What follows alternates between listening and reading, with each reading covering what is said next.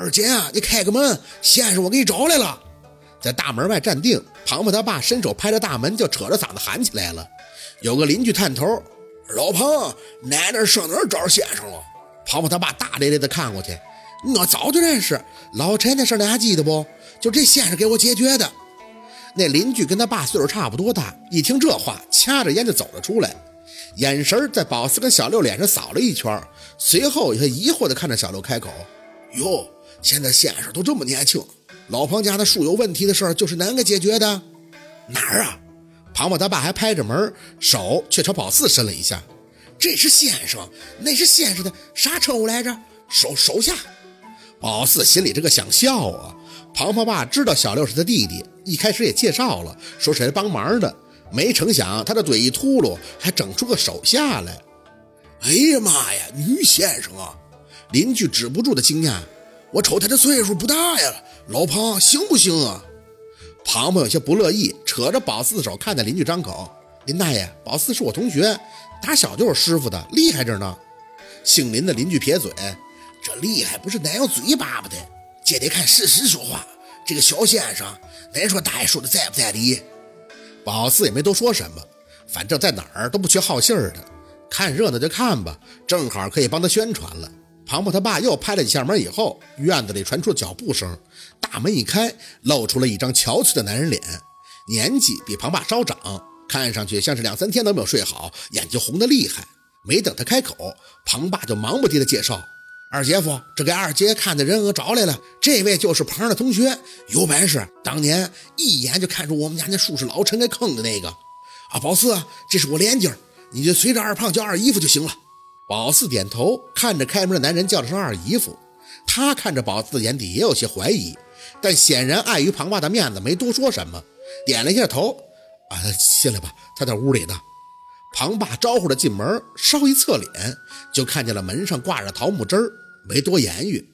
眼见那个姓林的大爷跟在身后，能看出他们都挺熟的，谁家出点啥事儿都知道，自然就没个外道。宝四跟在他身后，直接进了屋。一楼是个大客厅，上楼看见一个卧室门后，二姨夫就回头，他就在里边了。小丽的敲了敲门，燕儿啊，别害怕，妹夫把先生给找来了，特意来帮你的。说完，伸手轻轻的扭门。林大爷探头要看，庞爸有些不乐意了：“恁老悄悄的看啥呀？是不是掀的脑袋长包了？”林大爷挑眉：“恁这啥话？我这不是关心吗？看看这咋回事？咋就被磨成这样了呢？”不干那事，口边。庞爸一边扒拉林大爷，一边顺手就把宝四推进了屋。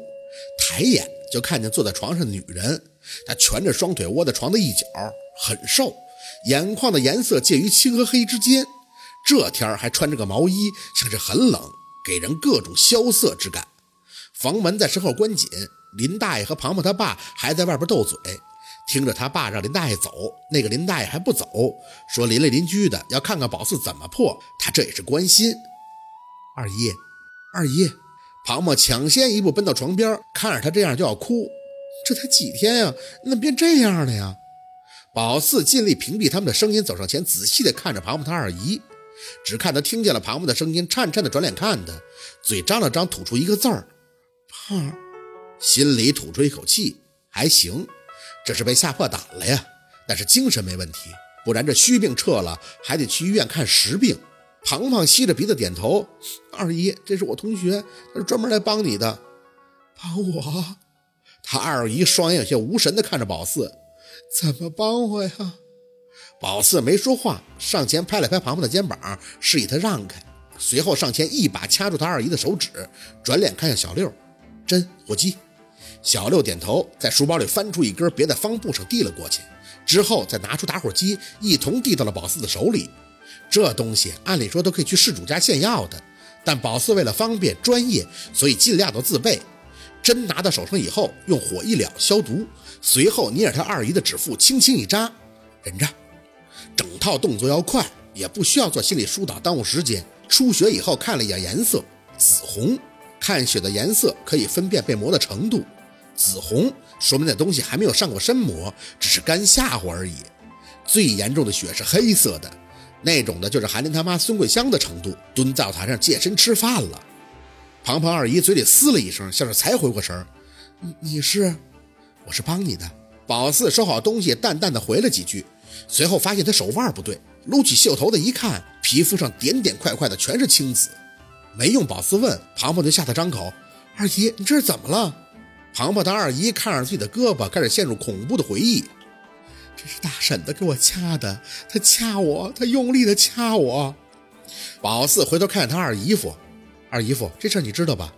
他讷讷的点头：“啊，我知道。”前晚上睡觉，他忽然就对着自己掐起来了，蹬着腿掐呀，我怎么弄他都不醒。后来好不容易弄醒了，一条胳膊还有身上都掐死了。他要带我走啊！庞庞二姨喊着在旁边提醒。那个老太太在床边拉我，她笑呵呵的喊我的名字，让我去陪她。我说你都死了，我不去。她就变样了，特别凶的样子瞪我说你不去，你惹到我了，还敢不陪我？上来就掐我呀！梦魔，这种是做梦吓唬人的，鬼压掐，进不来屋就在梦里磨，都是这种。可是他说惹了，那是怎么惹的呀？眼睛扫着屋子看了一圈，桃木剑，还有斧头、剪刀、菜刀，那真是都挺全乎的。宝四心里思考了一下，又看向二姨夫，放完这些东西以后，他还是做梦是吗？二姨夫点头，做。就说大婶子一直在外边敲门，让他出去，咣咣砸门。他整宿整宿的不睡觉啊，就说敲门声太大，我是一点都没听着，就这被他闹腾也没法睡觉。哎呀，这个你真能看，可以。宝四给了他一个安心的眼神。二姨夫，听庞庞讲，你们家之前跟大奶奶也没有什么过节是吗？二姨夫摇头，没有啊，我媳妇胆小，在这里跟谁都没有过节，基本上都跟庞庞说的对上了。宝四点头继续发问。那大奶奶葬礼那天，二姨有什么做的不对的地方吗？二姨夫皱眉，没有啊，我媳妇都不太敢靠近，在殡仪馆那儿，最后说要火化了，说要拉走了，他才跟着上前倒了杯酒，大家都这么干的呀。宝四转头坐到二姨身边，拉着她的手微微的发力。二姨，你不用怕，我是来帮你呢。他的手凉，宝四气壮，就这么握着他的手，他会安心的。你真能帮我？宝四笃定的点头，我能。声音尽量的轻柔，但又得透着底气，让他相信宝四的底气。现在你能跟我仔细说说，你参加葬礼那天都做什么了吗？我，他看着宝四，像是在想，没做什么，我就是害怕，我害怕这种事儿。以前遇到我都不去的，这回我是看都是老邻居了，再加上她是我姐夫认的干妈，我就去了。谁知道她都缠上我了，我真的什么都没做呀。宝四点头，看向二姨夫，给我拿点盐过来。二姨夫有些惊讶，大概他也没想到宝四会跟二姨畅通无阻的沟通。其实这是正常的。宝四呢是带着气来的，起到的就是让他安神的作用。再说他这才哪到哪儿啊？普通吃的就行吗？宝四嗯了一声，手还跟他二姨握在一起。等到盐拿过来，让小六点了三根香，朝着他二姨的头顶绕圈，随着烟气。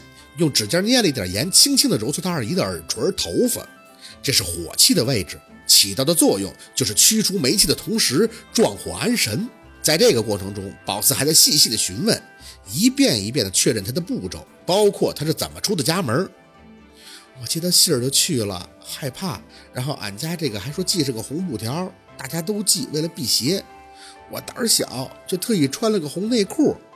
示意小六把香可以收起来了。根儿掐着了，庞庞茫然地看宝四，宝四咋回事啊？宝四转脸就看向二姨夫，二姨是把这个大奶奶给冲到了，冲到了。宝四点头，嗯，正常去参加葬礼，系个小红布条都可以，这是起到辟邪的作用，也是在间接的告诉往生者，我是来祭拜你的，但是你不可以吓唬我，我要防身的东西，不伤你，但是你也不能动我。可是你穿个红内衣或者红内裤，那效果就不一样了。相当于挑衅，在逝者魂魄的眼里，红是很刺眼的，他们会特别难受。遇到那脾气急的，自然就会纠缠了。要不说鬼这东西有时候也挺不讲理的，专门挑软的掐。庞胖二姨性子软，越害怕这脏东西，他就越来劲，也挺气人的。二姨夫半懵不懵的看宝四，哟，还有这奖啊？宝四点头，当然有奖了，就相当于有人喜欢念佛经，没事就安安心神，避避邪。谁都知道《金刚经》厉害，有人就故意去念那个，结果不念还好，一念还招了猛鬼了。他们会认为你在挑衅。脏东西它很偏执的，稍微一惹到就会粘上来的。话音一落，就清楚的听到大家抽冷气的声音，自认为解释的还挺清楚的。大红大紫本来就是出丧忌讳的颜色，凡事发力过猛，自然就起相反的效果了。那怎么办啊？二姨夫脸白了一阵的，急的询问：“好弄吗？好弄，不是很难。”宝四安慰着二姨，让她安心。随后看着二姨夫起身，最简单的方法就是送。如果能送走，那以后就太平了。那要是送不走呢？嘴里轻吐出一个字儿：“灭。”二姨夫哆嗦了一下：“哎呦，咋灭呀？这下下之策嘛。不过也应该让他知道，就是把他打散了，再也没有作为了。不过这种我不推荐，毕竟他活着的时候你们都是邻居，而且他的子女是我们都认识，这个灭肯定是不行啊。妹夫也不能同意呀。”二姨在后边拉着宝四的手。小姑娘，我看你说的一套一套的，送走这大婶子送走行不行？别让她再来找我了。二姨夫有些着急，可要是她不走咋办啊？小姑娘，不瞒你说，我媳妇以前也老有这种事儿，但我出去烧烧纸就好了。这两天大奶奶他家子女也知道我媳妇的事儿了，俺们关系都挺好的，人家也特意去坟上烧纸念叨了，说别让她吓唬我媳妇了。可我媳妇这到了晚上还是害怕。我现在啊，就怕他一直这么缠着，这身体老被这东西缠，那不缠完了吗？明白了，合着老太太气性还挺大，挑个软柿子掐个没完了，硬送怕是治标不治本呀。主要是庞庞二姨的性子太软了，有些脏东西磨人是为了提条件要东西，有的则就为了出气。听庞庞讲，那个大奶奶的脾气也有些刁钻，就怕这气着了，反复的折腾。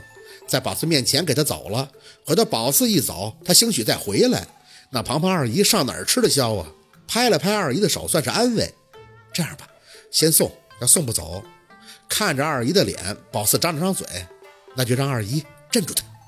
脏东西嘛，欺软怕硬的主，软的要是不吃，那就打服他。今天的故事就到这里了，感谢您的收听。喜欢听白，好故事更加精彩，我们明天见。